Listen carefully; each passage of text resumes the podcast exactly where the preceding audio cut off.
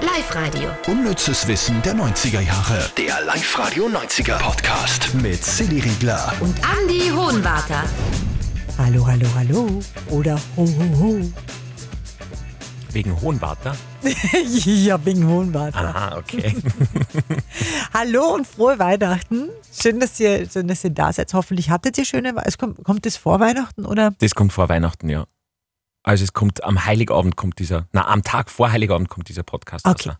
Also, anyway, frohe Weihnachten auf alle Fälle auch von uns an dieser Stelle. Als Weihnachtsgeschenk haben wir für euch heute keine Top 3, sondern weihnachtliche Top 4 an unnützem Wissen rund um weihnachtliche Fernsehserien oder weihnachtliche Filme. Platz 4. Einer der, der ultimativen Filme zu Weihnachten, obwohl er mit Weihnachten nichts zu tun hat, aber er läuft trotzdem immer rund um Weihnachten, äh, ist äh, die Stirb langsam Reihe mit Bruce Willis. Und wenn ihr die jetzt einmal seht, ja, sehr besinnlich, dann schaut auf ein genaues Detail, da sieht man nämlich, welchen Tick der Bruce Willis hat, beziehungsweise welchen Tick-Tack in dem Fall. Es geht um seine Armbanduhr. Die trägt Bruce nämlich immer mit dem Ziffernblatt nach unten. Müsst ihr mal schauen. Und das tut er eben auch in seiner Rolle als John McClane in Stirb langsam. Krass. Ist aber generell, muss man schon sagen, ein sehr spannendes Phänomen, oder? Dass zu Weihnachten immer solche Filme gezeigt werden. Und überhaupt, dass man Weihnachtsfilme 200 Mal anschaut, das tut man bei normalen Filmen auch nicht. Also Weihnachten ist das völlig wurscht immer. Verstehe das nicht. Na, eigentlich verstehe ich schon, weil man da so Kindheitsgefühle hat wahrscheinlich einfach, oder? Na, das auch. Da, da, da Haselnüsse für Aschenbrödel. Mittlerweile weiß ich auch, wie es ausgeht, aber trotzdem. Da muss ich da auch noch was erzählen. Was? Ganz was Trauriges, darf ich das erzählen? Ja. Ich glaube, das hat niemand mitbekommen, aber Aschenbrödel ist Na, heuer gestorben. na. Ja, ja. Wirklich? Ja, die ist heuer, aber das war irgendwie im, im Juni, glaube ich, oder so. Das hat, glaube ich, keiner so mitbekommen wegen Corona und so, aber die ist heuer leider von uns Ah, gegangen. die war ja gar nicht so alt. oder? Na, gar nicht. Woran weiß man? Ich glaube, Krebs war da. Mhm. Ach, Ja, das ist echt traurig. das hätte ich jetzt nicht sagen sollen, gell? Na, Das hilft ja nicht. Sollen wir es nochmal weglöschen? Na, das ist ja, wir, wir ehren sie ja quasi damit, Ja. dass wir es erwähnen. Ist, ist traurig. Ist echt traurig. Ja. Also das, das trifft mich wirklich jetzt. Das ist so, so die, die hat uns ja durch die Kinder begleitet und dann Mhm. nur drüber hinaus, eh, wie du Mhm. gerade gesagt hast. Okay, trotzdem, jetzt auf Platz 3. Kevin allein zu Hause. Das ist mein Haus und ich werde es verteidigen. Und äh, der, der Kevin gespielt hat, ist ja der Macaulay Culkin, äh, der kleine blonde Junge, der da die Einbrecher vertrieben hat. Oder- Ich habe den Film nie gesehen, witzigerweise. Was? Na, nie.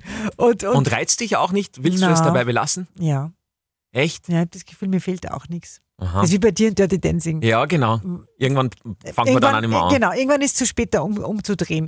Äh, aber das war spannend, das rausgefunden, nämlich, dass man den Macaulay Culkin ziemlich übers Ohr gehauen hat. Ja, also der war damals, als er den Vertrag für den Film unterschrieben hat, zehn Jahre alt. Und jetzt äh, müsst ihr euch mal vorstellen, was der für diesen Film verdient hat. Der Film hat international damals 457 Millionen Dollar eingespielt und Kevin hat für seine Rolle 100.000 Dollar bekommen. Das ist schon, Nix. ja. Wahnsinn. Ja? das ist wirklich spannend. so, und jetzt zu Prinzessin Fantagie. Platz 2. Die Serie kann man auch immer super durchpinschen, die wird immer, ZDF Neo, glaube ich, hat die gezeigt, letztens vor zwei Ja, genau, Wochen, gell? genau. Den ganzen Samstag durch, nur Prinzessin Fantagie hoch. Romualdo, ich kann nicht mehr sagen, wie lange ich auf diesen Augenblick warte. Kenne ich euch denn? Ich weiß nicht, wer ihr seid. Aber ich bin Fantagiro. Und da können wir ruhig spoilern, ja, sonst müsst ihr halt jetzt schnell äh, noch vorgehen. Die Serie hat kein Happy End. Aber das Ding ist, und das haben wir diese Woche eben gelüftet, sie hätte sehr wohl eins haben sollen. Ja, also es ist wirklich völlig unlogisch. Man weiß ja ab Folge 1, was da eigentlich irgendwann einmal schlussendlich passiert, aber es passiert nicht. Also, die Folge 1, Fantagiro trifft ihren äh, Prinzen Romualdo.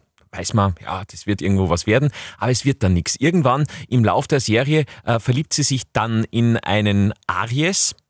Und äh, dann ist irgendwann Schluss und sie ist nie mit Romualdo zusammengekommen. Das war deswegen so, weil eigentlich noch zwei weitere Teile von Fantagiro geplant gewesen wären. Aber es waren ja die 90er und da ist dann plötzlich, ich bin jetzt schon sehr gespannt auf den Schrei, Xena, die Kriegerprinzessin, aufgetaucht. Die war dann plötzlich voll trendy, Fantagiro voll out und ist damit abgesetzt worden. Und die letzten zwei Teile, wo sie mit Romualdo wieder zusammengekommen wäre, sind nie gedreht worden. Okay, ich spieße jetzt ein, Xena, die Kriegerprinzessin, falls ihr euch nicht mehr erinnert. Xena folgte dem Ruf. Die Kriegerprinzessin, die ihre Stärke in wilden Schlachten erworben hatte. Ja, da war, da war ihr Schrei. Die hatte immer so einen Kriegerschrei. Ah, die war wahrscheinlich mit Heidi Klum verwandt. Das klingt wie Heidi Klum im Finale bei GN Germany's Next Topmodel. Ja, ähnliche Tonlage. so, und äh, last but not least, Platz 1. der Grinch. Sie sind der, der, der. Der grüne, weihnachtshassende. Ja, Grinch, oder was ist der Grinch? Äh, Ein, Was ist der Grinch? Ein Kobold oder? na, Elf? War das Ist nicht er der elf? Weihnachtself, der verzaubert worden ist oder so?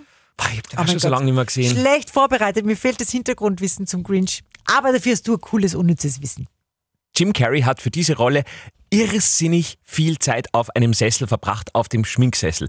Also für die erste Verwandlung, als er das erste Mal zum Grinch gemacht worden ist, hat es ganze achteinhalb Stunden gedauert, bis er fertig so ausgeschaut hat.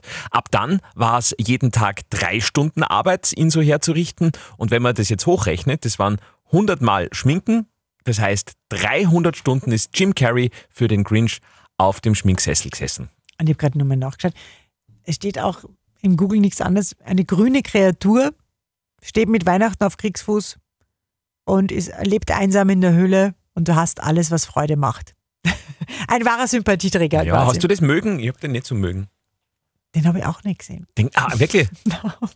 Also da muss ich jetzt sagen, das kannst du gern dabei belassen. Wenn das Wirklich? äh, keine Weihnachtstradition ist, das ist irgendwie, es ist so überdreht und im, nein, mag ich gar nicht. Ja, ich bin auch, also Jim Carrey, ich bin ein Riesenfan von, von der Truman Show, aber der Rest von Jim Carrey. Mhm. Ja, Achso, find ich- und na, was war das, wo er nicht lügen hat können? Der war super.